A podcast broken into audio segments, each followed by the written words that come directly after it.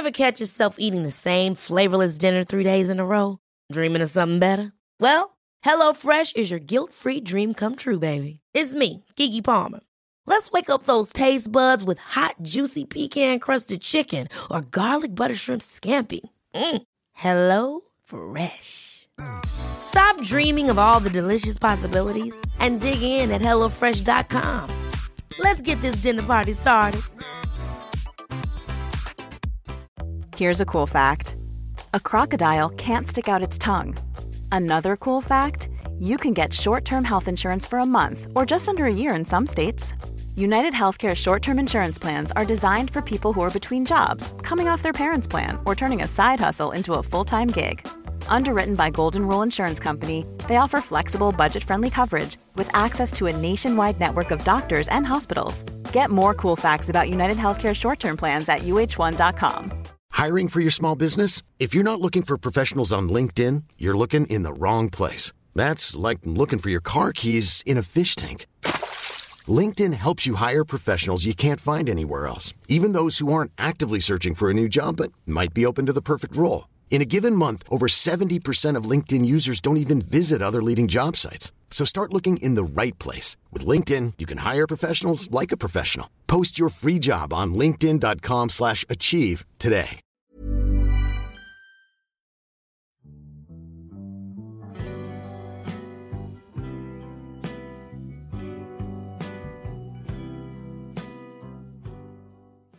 Hello tout le monde, bienvenue sur le podcast An Eye on You. Aujourd'hui on se retrouve dans un nouvel épisode pour parler d'un sujet dont je voulais vous parler depuis longtemps mais je voulais pas le faire seule, qui est le syndrome de l'imposteur. Et pour en parler aujourd'hui je suis avec Emilia Pesti. Elle va se présenter et en tout cas je suis trop contente de la recevoir aujourd'hui et j'espère que cet épisode va vous plaire. Bonne écoute Hello tout le monde, alors du coup je m'appelle Emilia, je suis artiste designer en freelance, j'ai 24 ans et je suis très contente d'être sur ce podcast aujourd'hui. Du coup aujourd'hui on va parler du syndrome de l'imposteur et le syndrome de l'imposteur si vous savez pas ce que c'est, c'est un phénomène en fait un peu psychologique chez les gens qui euh, fait que malgré nos parcours, euh, ce qu'on fait dans la vie, les, étapes qu'on a pu traverser ou les qualifications qu'on a, eh ben on va remettre toujours en question notre légitimité euh, à faire quelque chose, donc que ce soit au niveau du travail, au niveau personnel. Et du coup, on va se sentir comme un imposteur face à certaines situations. On va minimiser en fait ce qu'on enfin a dans la vie, le succès qu'on peut avoir, la réussite qu'on a, et on va toujours se remettre en question sur ça. Et du coup, aujourd'hui, on va en parler. Euh, Emilia, toi, du coup, tu es euh, indépendante, tu es en freelance. Est-ce que tu peux définir le syndrome de l'imposteur euh, pour toi aujourd'hui? Alors selon moi déjà, comme tu l'as dit, c'est un, syndrome qui est psychologique où en fait on dénigre notre propre succès. Et moi je le vis plutôt au quotidien. Je l'ai d'abord vécu pendant mes études quand j'étais étudiante en design en création numérique et aussi en design en graphisme. Je l'ai beaucoup vécu parce que j'avais cette impression de pas mériter ma place en tant qu'étudiante et aussi d'être euh, peut-être moins bonne que mes camarades. Et du coup, c'est quelque chose que j'ai ancré petit à petit au cours de mes études. Et maintenant, quand je, depuis que je me suis lancée, j'ai beaucoup ce truc de... Euh, en fait, j'ai l'impression d'avoir du mal à justifier mes prix parce que j'ai l'impression de ne pas valoir ce prix, si ça c'est clair. Et aussi, euh, bah, j'ai beaucoup de mal aussi à démarcher des clients parce que je me dis peut-être que je vais pas réussir à, à, remplir telle ou telle mission. Et donc voilà comment je le définis pour moi. Tu l'as dit, tu es euh, freelance en design. Euh, il faut savoir aller voir le compte Instagram. Je le répéterai aussi à la fin du podcast, mais c'est super beau ce que tu fais. Moi, je lui ai acheté une affiche, elle est trop belle. Et euh, tu as fait une vidéo YouTube, du coup, parce que tu es sur les réseaux aussi, une vidéo YouTube sur ce syndrome. Euh, au quotidien, du coup, là, en tant que freelance, tu le ressens énormément. Euh, du coup, comment ça se, ça se passe pour toi quand tu ressens ce syndrome de l'imposteur? Alors, comment ça se passe? En fait, j'ai souvent plusieurs états d'âme, on va dire. Déjà, j'ai le moment où je me dis, ok, je vaux pas ce que les gens pensent que je vaux. Et du coup, soit je vais directement en parler avec euh, mes proches, et donc là, je vais avoir un peu de soutien moral, et c'est ça aussi qui m'aide à avancer. Ou alors, je vais essayer un petit peu de prendre du recul, et justement, c'est ce que je disais dans ma vidéo YouTube, c'est qu'en fait, j'essaye de, euh, on va dire, de partitionner euh, mon, mon, syndrome de l'imposteur, de comprendre d'où ça vient, pourquoi je me sens comme ça, Et aussi de me rendre compte que comme ça touche beaucoup de monde, je suis pas seule. Et du coup, bah, souvent, je vais regarder un petit peu sur Internet euh, comment se défaire du syndrome de l'imposteur. Et, euh, et moi, du coup, il y a une technique qui marche beaucoup pour moi, c'est vraiment de prendre du recul en me disant, si euh, c'était pas mon travail et que c'était le travail de quelqu'un d'autre, je sais que je trouverais ça trop cool. Et comme c'est moi qui fais ce travail, en fait, je trouve pas ça trop cool. Et donc, du coup, c'est vraiment ce truc de me détacher complètement de moi-même et de me dire bah voilà, euh, je sais que je trouverais ça cool d'une autre personne, donc pourquoi je suis aussi dure avec moi-même? Donc voilà comment je fais. C'est super intéressant et puis aussi, je trouve que c'est une question de confiance en soi. Et euh, comme je te disais avant qu'on enregistre, je pense qu'on a entre guillemets un peu la même situation d'être indépendante. Et du coup il y a des fois par exemple en journalisme où je vais pas proposer certains sujets parce que je vais me dire pourquoi ça plairait parce que c'est moi qui le propose alors que c'est vrai comme tu dis euh, se détacher c'est une bonne solution parce que si je le faisais enfin si je voyais quelqu'un faire ça et eh ben je trouverais ça trop cool tu vois. Est-ce que ça va est-ce que tu trouves que c'est lié à ta confiance en toi et justement, euh, quand tes proches te, te, donnent du soutien, etc., ça te redonne ce boost-là euh, de confiance en toi et au quotidien. Est-ce que ça se manifeste que dans ton travail ou justement est-ce que ça se manifeste aussi euh, personnellement? Alors déjà, je pense que personnellement, ça peut se manifester dans certains cas, surtout par rapport aux réseaux sociaux, parce que tu disais justement que je fais de la création de contenu. donc je travaille pour une agence, enfin je suis représentée par une agence, donc ça s'appelle Folker Studio, et du coup je travaille en tant euh, bah, que, créatrice de contenu. Et c'est vrai que des fois, par exemple, quand il y a des marques qui vont me target, euh, elles vont m'envoyer un mail, euh, des grosses marques, souvent je me sens pas légitime et je me dis pourquoi ils viennent me chercher moi. Et il y a plein d'autres talents dans, mon agence. Et je me dis pourquoi ils vont pas chercher quelqu'un qui a plus d'abonnés, qui a une personnalité plus, je sais pas, plus ouverte, plus créative.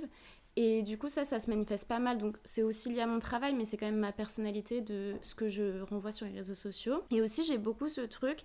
Euh, des fois, quand il y a des gens qui. Ça m'arrive de me faire reconnaître, euh, donc surtout chez Brandy quand je travaille. Euh, il y a beaucoup de filles qui me disent Ah, salut, je te suis sur Insta, sur TikTok, j'adore ce que tu fais. Et j'ai toujours ce truc de me dire En fait, les gens me connaissent pas réellement. Et euh, bah, peut-être que ce que je partage sur les réseaux sociaux, ça plaît à des gens, mais je me dis, ça se trouve, les gens, euh, s'ils me rencontraient, ils m'aimeraient pas du tout, tu vois. Enfin, du coup, j'ai beaucoup ce truc-là de personnel euh, où je me dis, bah, en fait, peut-être que finalement, finalement, en fait, je suis pas assez bien, je mérite pas les gens qui vont m'envoyer des messages en mode j'adore ce que tu fais. Bah, je me dis peut-être que non. Donc ça, ça, se manifeste et dans mon travail et dans ma personnalité, je pense. Du coup, ça se lie vachement à la confiance en soi, à l'estime de soi, etc. Euh, du coup, est-ce que ça va venir affecter un peu ta santé mentale au quotidien ou ton bien-être émotionnel, etc. Moi, je pense que ça m'a beaucoup, beaucoup affecté pendant mes études, justement, où en fait, euh, j'ai eu des grosses périodes de blocage où j'arrivais pas à produire, c'était un peu la page blanche, où je me disais, en fait, euh, bah quoi que je fasse, je suis peut-être pas assez bien. Par exemple, j'avais des fois j'avais des notes euh, qui sont moyennes, j'avais un 13 et je me disais bah OK, dans ma classe tout le monde a eu un 16, tout le monde a eu un 18. Je suis pas assez bonne donc peut-être que j'ai même pas envie de rendre mon projet. Enfin, j'avais beaucoup ce truc là où en fait je me mettais moi-même des barrières et c'est un des principes de, du syndrome de l'imposteur, c'est de l'auto-sabotage. Et, euh, et c'est vrai que je m'auto-sabotais beaucoup pendant euh, mes études et maintenant Maintenant, j'ai moins ça, mais c'est vrai que bah, du coup, ça me ça m'empêchait de faire plein de choses. Je m'empêchais moi-même de faire des trucs, de faire des projets. Et aussi, bah, ça a affecté beaucoup ma santé mentale, c'est-à-dire que j'ai jamais eu de gros problèmes de santé mentale, mais le syndrome de l'imposteur, ça a été un gros frein pour moi, euh, et dans ma scolarité et dans ma vie, parce que ça m'empêchait vraiment de, même des fois, de sortir de mon lit, parce que je me disais, en fait, euh, ce que je fais, c'est nul, et euh, ça vaut pas la peine d'aller en cours, ça vaut pas la peine de prendre les transports pour faire tel truc, tel projet euh, Je t'avoue que pendant mes études, je le ressentais un peu dans le fait de demander des stages, vu que comme je suis spécialisée en télévision, je me disais, bah c'est impossible que je sois prise dans ce stage et tout. Et à partir du moment où j'ai été prise, euh, du coup j'avais été prise à TF1, je m'étais dit, bah en fait, euh, si mon travail, enfin ça vaut la peine de, de, me donner à fond et tout. Et en fait, la confiance en moi dans mon travail est venue un peu petit à petit dans les études quand j'ai vu que je pouvais aller dans ces stages et tout. Et après là, c'est surtout dans le marché du travail, mais après bah, le journalisme, c'est un peu, je pense, comme euh, dans l'art et tout, dans le design, c'est dur de se faire sa place, de se faire un nom, on va dire. Donc en vrai, euh, c'est vrai qu'il y a des moments où j'ai des gros coups de blues comme toi, comme tu dis, des gros coups de déprime où je me dis est-ce que ça vaut vraiment la peine que je fasse ça? Parce qu'il y a des gens qui sont meilleurs, etc. Et puis après, bah, j'essaye de prendre du recul et de Je sais que par exemple, euh, bah, Marie MT, je sais pas si tu vois qui c'est, c'est une youtubeuse euh, et tout. L'autre fois, on a tourné une vidéo YouTube en fait de mon appartement euh, pour le lier au métier du journalisme. Et du coup, après, on parlait toutes les deux et elle me disait, mais c'est ouf que t'aies fait tout ça à 22 ans. Et du coup, je me disais, mais d'un regard extérieur, ça paraît ouf, alors que des fois, je me dis, j'ai 22 ans et j'ai pas fait encore tout ça. Et du coup, c'est vrai que quand tu parles avec les gens, ça te met toujours ça. Et je pense que c'est aussi un peu, j'en parle souvent dans ce podcast, mais les réseaux sociaux, je sais pas si ça te fait ça aussi, mais on se compare vachement parce qu'il y a beaucoup de très jeunes qui, par exemple, vont acheter leur appartement, vont avoir énormément euh, de capital économique et tout. Et du coup, nous, on se dit, mais on n'a pas ça. Mais c'est vrai qu'après, les réseaux, c'est vraiment un petit pourcent de la population. Et du coup, bah, comme on le voit tout le temps, c'est un, peu, euh, un peu ce problème. Je sais pas si tu le ressens aussi. Bah, moi, je le ressens complètement parce que moi, du coup, j'ai 24 ans. Euh, et, en fait, euh, j'en rigole souvent avec mes potes en disant que j'ai bientôt 30 ans, mais en fait, dans l'idée, j'ai 24 ans et je vis encore chez mes parents parce que mon activité me permet même pas de vivre euh, toute seule, ou du moins même avec mon copain, j'ai pas assez de, de, fonds. Et, et, du coup, là, en fait, je cumule un job qui était à la base étudiant, donc chez Brandy. Et au final, maintenant, c'est mon job alimentaire qui me permet d'avoir une stabilité. Et en fait, des fois, je me dis vraiment, ouais, il y a des filles justement sur, sur les réseaux sociaux qui ont ont 20 ans et genre elles peuvent vivre toutes seules à Paris, enfin voilà. Et, euh, et des fois je me dis aussi, euh, même euh, lié à, la création de contenu, je travaille avec beaucoup de marques qui sont très très cool et tout, mais des fois je me dis, ouais, il y a des filles qui sont invitées au défilé, il y a des filles qui vont en voyage presse et tout. Et il y a grave ce truc de comparaison où tu te dis, bah en fait, genre, bah, mon travail, certes, il plaît à certaines personnes, mais en fait, il est peut-être pas si cool que ça parce que du coup, je suis pas. bah, j'ai pas mon appart à Paris, j'ai pas les voyages presse, j'ai pas les défilés. Et, euh, et du coup, justement, bah, pour revenir au syndrome de l'imposteur, il y a vraiment ce truc de comparaison où en fait, il euh, faut vraiment se dire que bah, finalement, même si les gens arrivent à faire ça, c'est plus un exemple pour nous de comment on peut arriver à notre fin et de se dire qu'en fait, euh, bah oui, c'est plutôt un exemple de. Il y a des gens qui ont réussi à faire ça, donc moi je peux le faire, au lieu de prendre ça comme de la jalousie. Et pendant longtemps, j'ai jamais eu vraiment de truc de jalousie, mais pendant longtemps, je me comparais vraiment, où je me disais mais c'est pas possible. Enfin, moi j'ai 24 mm. ans et je vais jamais réussir à faire ce que je veux, tu vois. Mais c'est vrai que la comparaison, c'est vraiment le petit diable qui est là tout le temps parce qu'il y a des moments, justement, comme tu dis, où on va se dire, bah justement, il faut prendre ça dans le positif et se motiver et se dire, bah moi aussi je suis capable de faire ça. Mais c'est vrai qu'il y a toujours ces moments où, comme on est indépendante et seule avec nous-mêmes et notre travail, on se dit, bah on va pas réussir quoi. Donc je comprends totalement. Euh, et au niveau justement des réseaux sociaux et de la création de contenu, tu es là depuis combien de temps créatrice de contenu et justement euh, le fait d'être en agence déjà c'est quand même une grosse avancée. Euh, est-ce que ton agence t'aide justement à un peu euh, être, enfin dealer avec ce syndrome de l'imposteur et te dire si tu, tu vaux ce que les marques te demandent, etc. Bah du coup je fais de la création de contenu depuis je crois 2020, enfin fin 2020 parce que j'étais hyper en retard sur TikTok. Je me suis lancée bien après le Covid, donc j'ai loupé complètement le coche. Mais euh, en gros, je me suis lancée, on va dire, en 2020 quand l'agence est venue me chercher directement.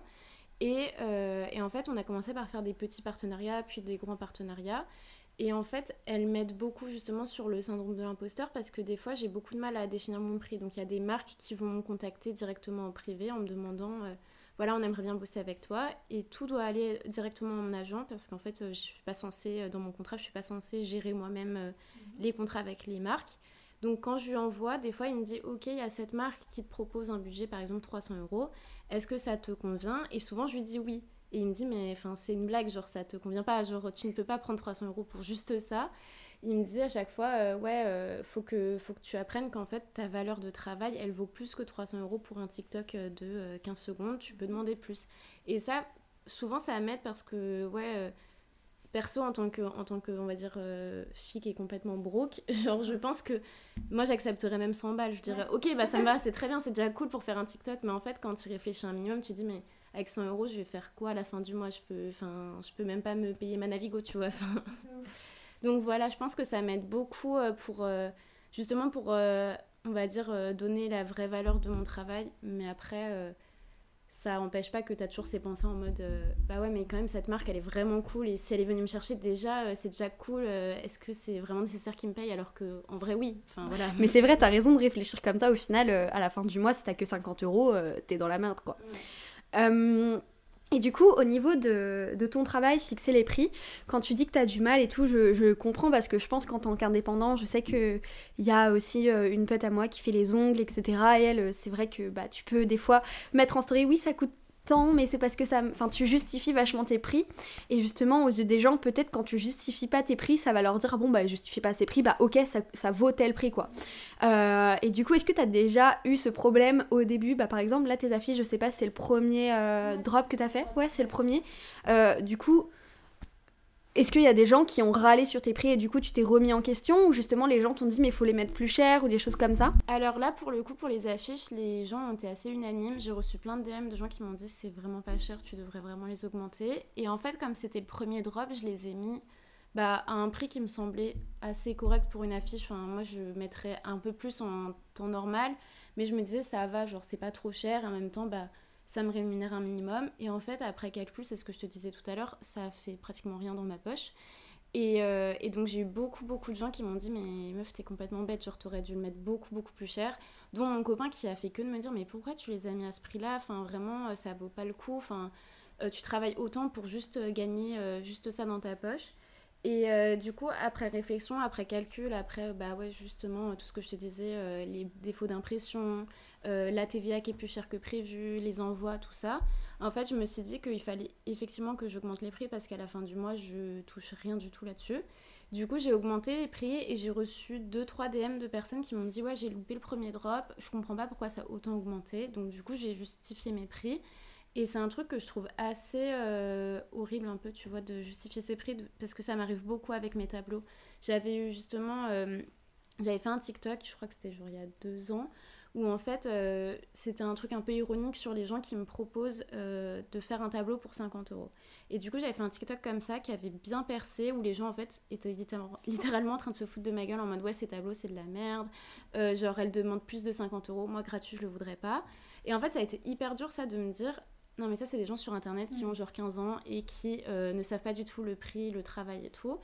Et quand je justifie mes, mes toiles, maintenant j'ai trouvé un, un, nouveau moyen qui au final n'est pas terrible. C'est euh, pour le prix d'une toile, c'est dire par exemple c'est 30 heures x 12, genre 12 euh, euros de l'heure, et du coup bah, 30 x 12. Et euh, en fait, bah, du coup, ça fait tout de suite un chiffre qui est assez élevé quand, par exemple, je mets 40 heures, ça fait du 400, 500, enfin voilà, 600 parfois pour du 50 heures. Et du coup, les gens, à chaque fois, ça les brusque direct mais moins qu'avant quand je disais ok c'est un tableau c'est genre entre 300 et 500 euros les gens ils comprenaient pas ils me disaient mais c'est hyper cher genre euh, est-ce que tu as déjà fait des expos? Enfin tu vois ils remettaient directement mon, mon travail en doute.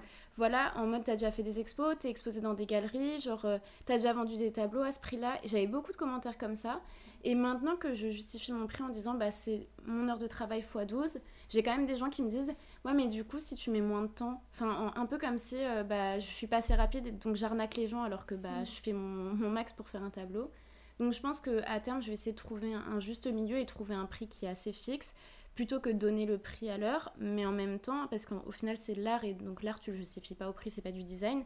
Mais, euh, mais ouais, du coup, c'est hyper compliqué parce que je dois tout le temps, tout le temps, tout le temps justifier mes prix. Et je sais pas si tu vois, il y a une fille sur TikTok qui s'appelle Circe Design, elle fait. Euh, en gros, elle fait du design euh, textile, elle fait des vêtements qui sont trop trop cool. Et, euh, elle, justement, ce qu'elle fait, c'est un, moyen que je trouve assez cool. Sur Insta, quand elle lance une gamme, genre elle fait un drop, elle met tout le temps genre des tickets de caisse. Donc en gros, elle fait genre des tickets de caisse sur Photoshop où elle dit, bah par exemple, tissu, ça m'a coûté genre, euh, je sais pas, 50 balles.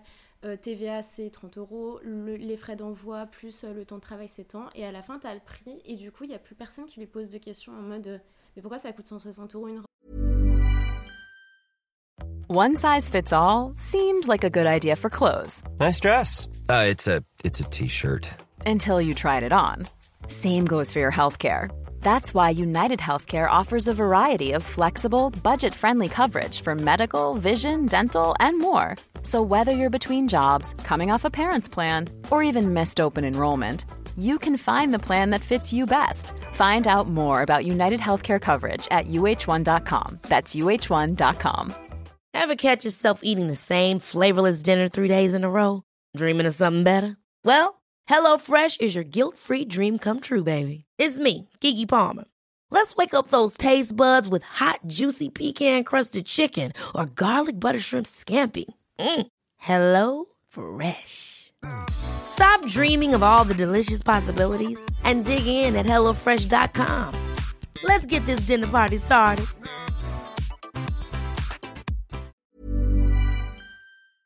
Tu vois, enfin...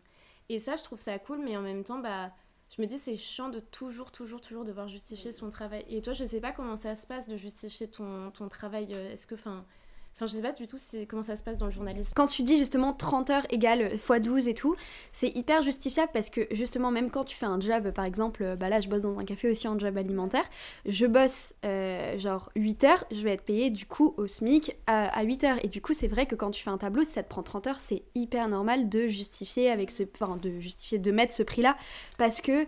Euh, déjà, c'est de l'art, donc en plus, c'est ton travail personnel, etc. Ensuite, euh, ça te prend du temps, ça te prend de la peinture, ça coûte cher, l'étoile, ça coûte cher, etc. Donc c'est bien de faire ça. Et justement, la fille sur TikTok, c'est bien qu'elle mette aussi l'étiquette caisse, comme ça les gens ne posent pas la question, parce que c'est vrai que inconsciemment, comme on est entouré de fast fashion, et même les affiches, tu peux les acheter des fois sur AliExpress, t'en as pour 2 euros euh, l'affiche qui arrive floue en plus. Tu te dis, bah pourquoi une robe va me coûter 160 euros? Bah c'est parce que la fille, elle a passé derrière euh, 50 heures à te faire la robe et elle a dépensé euh, beaucoup plus que ce qu'elle va gagner en fait. Pour le journalisme, du coup, j'ai encore un peu du mal à demander des choses. Genre, je sais que pour les salaires et tout, t'as- quand t'es jeune et que tu finis tes études, tu fais, oh bah comme vous voulez le salaire. Alors que du coup, après, tu te retrouves avec 1000 balles par mois. du coup, c'est chiant. Euh, mais le journalisme, du coup, pour les missions, les indépendantes, en fait, au début, j'ai commencé du coup euh, dans une chaîne télé qui avait déjà ses prix par région et du coup tu pouvais pas négocier ou quoi mais c'était des bons prix pour le travail que tu donnais. Par exemple euh, euh, quand j'allais vers l'est de la France je pouvais être payée 200 euros la journée euh, brute sachant que tu te lèves à 7h et que tu peux finir à 22h donc en vrai même euh, avec autant d'horaires et autant de choses que tu fais des fois ça peut être minime. Mais du coup c'était des bons tarifs. Et là maintenant euh, je pige pour euh, des médias genre sur internet et tout. Et du coup j'ai demandé 200 euros la journée pour certains parce que comme ça je sais que par rapport à la charge de travail que je vais avoir et je mets ma voix et je monte toute seule etc bah ça vaut complètement ces prix là mais c'est vrai qu'au début ils peuvent me proposer des trucs et je vais avoir du mal à négocier. Je pense que c'est ça aussi le problème du syndrome de l'imposteur c'est que dans ton travail tu vas av- avoir du mal à te mettre en avant à négocier parce que tu vas avoir peur que les gens euh, te disent bah non c'est trop cher et tout. Mais au pire en vrai si vous êtes dans cette situation et que vous avez du mal à le faire au pire les gens vous diront bah c'est trop. Et du coup vous allez renégocier un autre prix. Ou alors vous allez dire ah bah non c'est pas trop parce que je fais ça ça ça. Il n'y a pas de monteur avec moi il n'y a pas de il a pas ça avec moi. Enfin je dois acheter tout le matériel etc donc en vrai c'est important de connaître la valeur de son travail même si c'est dur quand on est jeune et quand on commence surtout quand on est indépendant de se dire bah je vaux ça. Genre savoir ce qu'on vaut c'est toujours dur même du côté personnel quand on n'a pas confiance en nous et tout c'est dur de dire je vaux euh, autant que cette personne là Euh, est-ce que, par contre, le syndrome de l'imposteur, pour toi, ça peut avoir un petit, impact pardon, positif, dans le sens où ça va des fois t'apporter de la motivation ou pas du tout Pour moi, c'est un peu à double tranchant. Des fois, ça va justement te laisser genre clouer au lit où tu te dis, bah en fait, j'ai pas envie voilà, de faire quoi que ce soit. Et des fois, au contraire, tu te dis, bah en fait, euh, je me sens pas méritante, donc du coup, j'ai envie de, de me surpasser moi-même. Et du coup, tu te lances un propre défi en sachant qu'au final, tu es déjà méritante, mais du coup, tu te resurpasses. Et je pense que ça peut avoir euh, un impact qui est positif. J'ai fait un stage en Erasmus, euh, donc c'était en 2022, donc l'année Ouais, c'était il y a deux ans, quoi. Et euh, du coup, je suis partie en Erasmus à Vienne, donc en Autriche, et je travaillais pour une, une artiste designer qui est donc chercheuse, et elle travaille notamment avec la NASA, et elle fait vraiment, en fait, elle fait du design textile, et elle fait vraiment des projets qui sont juste hyper intéressants. Et j'avais beaucoup ce syndrome de l'imposteur en arrivant parce que je suis arrivée, elle travaille donc euh, dans l'université d'art appliqué de Vienne, où elle avait vraiment son studio de recherche. Et euh, je suis arrivée, je me suis dit, mais en fait, c'est trop bien, je sais pas pourquoi elle m'a prise. Euh, je fais pas de design textile, donc je comprends pas vraiment euh, l'intérêt. Et elle, elle a vu un potentiel dans tous mes projets personnels.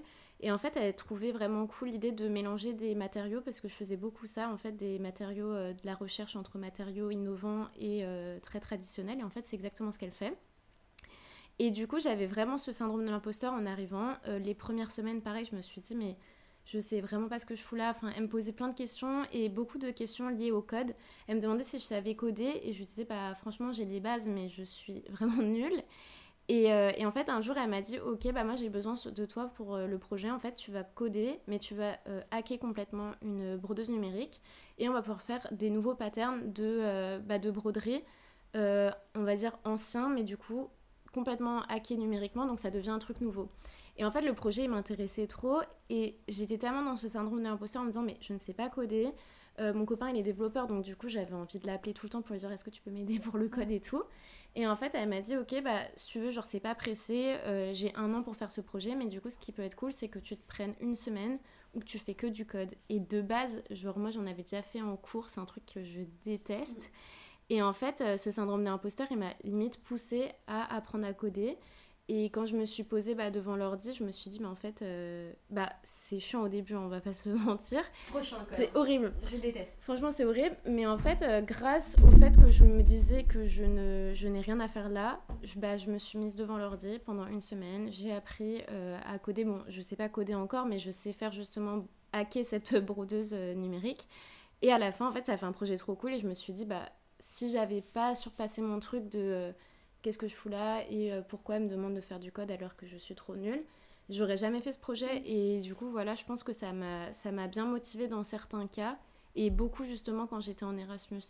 Euh, bah, je pense que j'ai fait à peu près le tour des questions, mais j'ai une dernière question, c'est euh, est-ce que tu as quand même des petits conseils que tu peux donner à quelqu'un qui nous écoute et qui veut surmonter ce syndrome de l'imposteur? Du coup, euh, tout à l'heure, je parlais du fait de se sortir de son propre corps et de se dire euh, si j'étais quelqu'un d'autre, euh, j'adorerais ce travail, donc du coup, potentiellement, mon travail est cool. Mais sinon, il y avait d'autres tips que j'avais euh, j'avais relevés quand j'ai fait ma vidéo.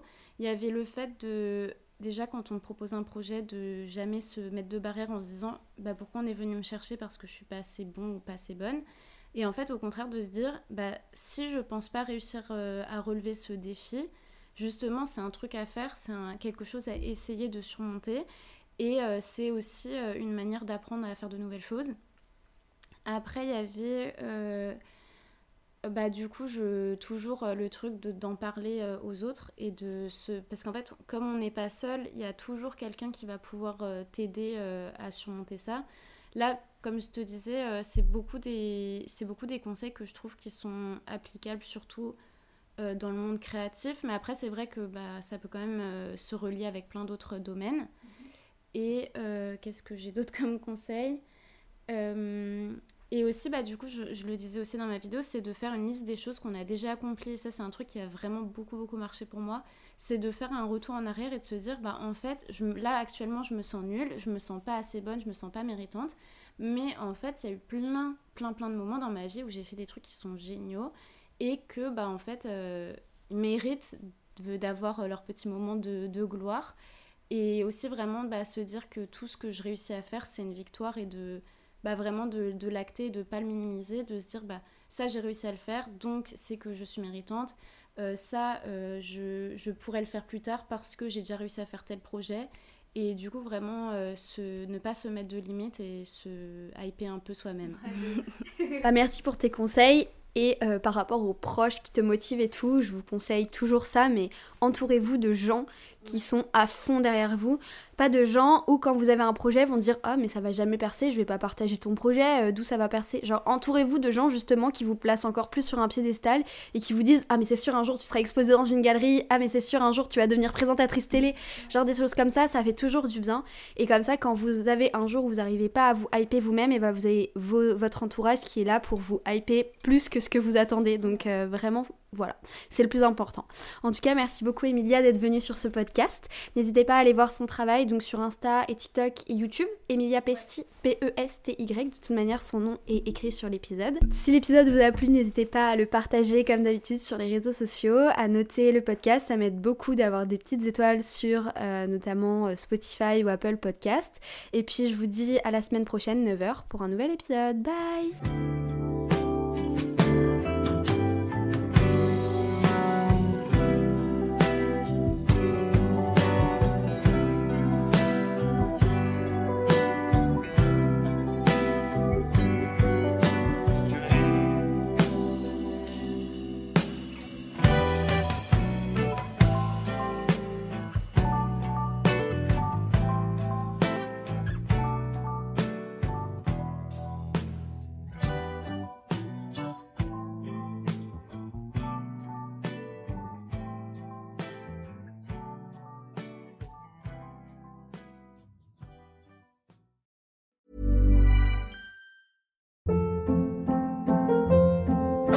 Hold up. What was that? Boring. No flavor. That was as bad as those leftovers you ate all week. Kiki Palmer here, and it's time to say hello to something fresh and guilt-free. Hello Fresh. Jazz up dinner with pecan-crusted chicken or garlic butter shrimp scampi. Now that's music to my mouth. Hello Fresh. Let's get this dinner party started. Discover all the delicious possibilities at hellofresh.com.